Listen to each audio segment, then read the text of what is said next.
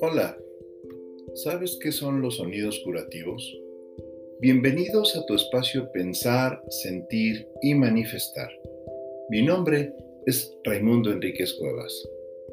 El taoísmo desarrolló una meditación para extraer de nuestro cuerpo la energía bloqueada de emociones restrictivas que se alojan en nuestros órganos y con lo cual puede provocarse deficiencias en su funcionamiento y enfermedades. Sonidos curativos es una meditación que utiliza elementos de Qigong. Recientemente, el gran máster Mantak Chia depuró y mejoró esta técnica. Estas innovaciones permitieron la mayor efectividad y el pronto resultado al corto plazo. La teoría de esta práctica señala que la combinación de cuatro elementos extrae la energía bloqueada de las emociones restrictivas, y estos son la vibración de ciertos sonidos expresados de manera subvocal. En segundo lugar, se remueve la energía con movimientos de las manos utilizando sus vórtices, las yemas de los dedos y los centros de las palmas. Estos se aplican tanto en los órganos como en los hemisferios del cerebro para desprogramar dicha información. En tercer lugar, todo lo que se expulsa se envía a la Madre Tierra, que se nutre de dicha energía y a cambio la Madre Tierra concede energía de salud, bienestar y juventud. En último lugar, se lleva energía a los órganos para nutrirlos y restaurar su equilibrio y salud por medio del estímulo del centro de energía del amor incondicional que se proyecta junto con las virtudes que favorecen el desarrollo de cada órgano. Adicionalmente se vibra el sonido curativo, solo que ahora se inhala. De acuerdo con principios de la medicina tradicional china, los movimientos de las manos que facilitan la remoción de energía bloqueada se realiza en dos sentidos.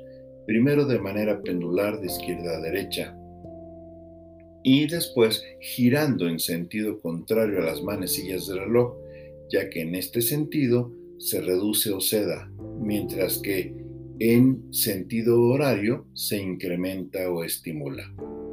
Por otro lado, también es importante señalar que antes de empezar la práctica debe establecerse la condición apropiada para realizarla. Si bien se puede hacer de pie, el cuerpo debe centrarse, relajarse y mantenerse erguido. Cuando se hace sentado, uno debe hacerlo en lo que se conoce como la postura taoísta, es decir, sentarse al filo del asiento sobre los isquiones y con los genitales al aire Adicionalmente, se cobra la conciencia de ubicarse entre el cielo y la tierra, creando un vínculo de energía con la estrella del norte, así como el núcleo de la madre tierra, ya que estas son las fuentes de energía con las que se realiza el trabajo. La medicina tradicional china dice que la espiral energética se manifiesta a través de varios estados emocionales, por lo que cada órgano yin se relaciona con una emoción que tiene una recíproca influencia, las emociones tienen un efecto en los órganos y los órganos en las emociones. Estos órganos yin producen, transforman y almacenan diferentes tipos de energía, mientras los órganos yang se definen con forma hueca y sus funciones principales son la digestión de los alimentos y todo tipo de eliminación.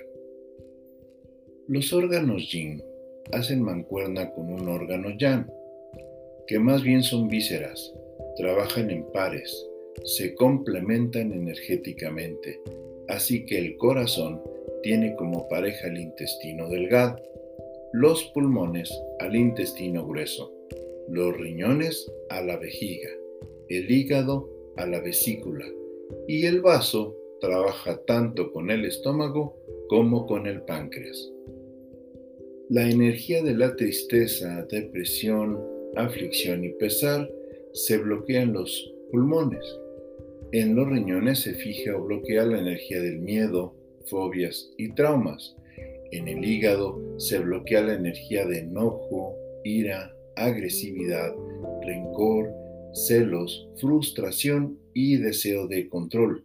La energía de emociones como ansiedad, crueldad, arrogancia, prepotencia e impaciencia se bloquean en el corazón. En el vaso se bloquea la energía de la preocupación, sufrimiento y pesar. Otro principio de la medicina tradicional china establece el orden o lógica en la que debe trabajarse cada órgano, de acuerdo con lo que denominan el ciclo de la vida. Así, cada par de órgano y víscera se vinculan con un elemento. El corazón es de naturaleza fuego, que alimenta a la tierra, y al vaso le corresponde este elemento. La tierra le da vida al metal y este es el elemento de los pulmones. El metal produce agua y es el elemento de los riñones. El agua alimenta a la madera y el hígado tiene a la madera como elemento. Finalmente, para cerrar el ciclo, la madera nutre al fuego. Desde el Qigong, los cuatro elementos que participan en esta práctica llevan la información al campo y ahí se convierte en intención. Entonces el chi recibe esta intención y la materializa. Convierte la realidad latente en realidad objetiva y de esta manera el chi sana. Seguiré compartiendo información acerca del chi. Confío en que ésta abra nuevos horizontes de entendimiento y estimule tu razonamiento. Que el bien, bueno y perfecto, sea contigo y en ti. Hasta pronto.